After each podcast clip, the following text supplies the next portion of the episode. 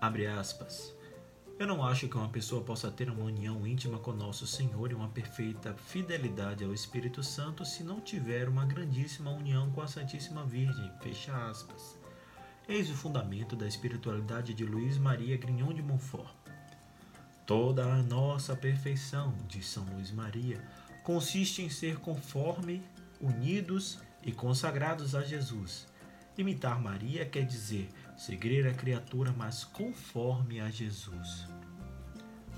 Luiz Maria Grignon, segundo de 18 filhos, nasceu em 31 de janeiro de 1673 em Montfort-sur-Nus, em uma família da Bretanha profundamente cristã.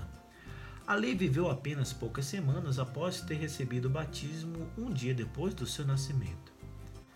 Apesar das dificuldades econômicas, aos 12 anos frequentou o colégio jesuíta de São Thomas Beck, em Rennes. A seguir, transferiu-se para Paris, onde entrou para o seminário de São Sulpício e estudou na Universidade de Sorbonne.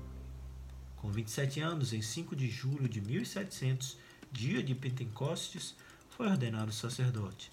Algumas testemunhas narram que ele permaneceu o dia inteiro em adoração como um anjo diante do altar. Eu sou Fábio Cristiano e nesta terça-feira, 28 de abril, o santo do dia é dedicado a São Luís Maria Grignon do Montfort. Sejam bem-vindos. Somos, Senhor, tua igreja, que aguarda e apressa a tua vinda gloriosa. Que o Senhor nos encontre em paz, puros e santos. Luiz Maria Grignon nasceu em Montfort, França, em 31 de janeiro de 1673. Descendente de uma família cristã bem situada, recebeu uma excelente instrução e educação. Ainda menino, decidiu seguir o caminho da fé e vestiu o hábito de sacerdote em Pentecostes do ano 1700. Seu maior desejo era ser missionário no Canadá, mas acabou sendo enviado a Poitiers, ali mesmo na França.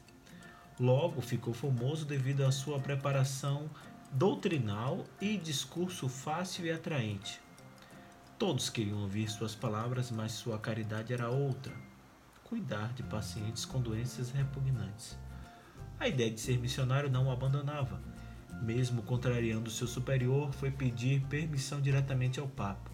Para tanto, fez uma viagem a pé, ida e volta de Poitiers a Roma Entretanto, o Papa Clemente XI disse-lhe que havia urgência naquele momento em pregar aos franceses que viviam sob o conflito entre Roma e a doutrina jansenista, uma nova heresia.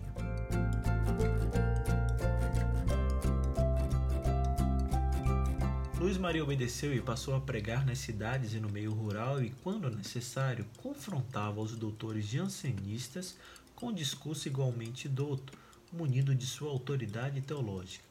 Ainda assim, sua linguagem era extremamente acessível aos mais humildes, adaptada ao seu cotidiano, à sensibilidade popular, combinada com o exemplo de uma conduta coerente e cristã. Usava de um discurso fraterno, convidando o povo a adorar e confiar num Jesus amigo, em vez de temê-lo como um rígido juiz. Outra característica muito importante de sua pregação era a devoção extremada a Maria Santíssima. Embora a igreja daquele tempo estivesse questionando certos aspectos do culto mariano, ele pregava a veneração sem excessos, firme e constante a Maria, a mãe de Deus. Por meio dela é que Jesus fez o seu primeiro milagre nas bodas de Caná.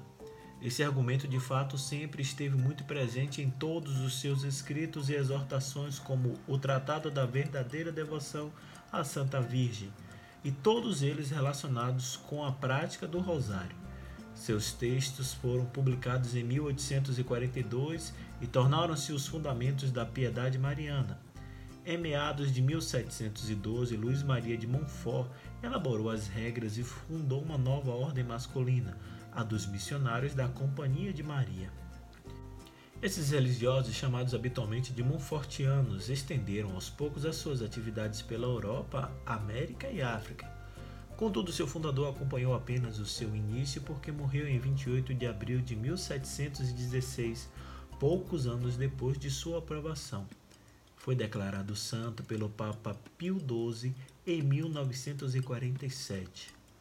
São Luís Maria Grignon de Montfort, rogai por nós. Mas o Senhor virá, ele não tardará, que eu seja santo, santo, santo, pois Deus é santo, santo, santo, que a santidade da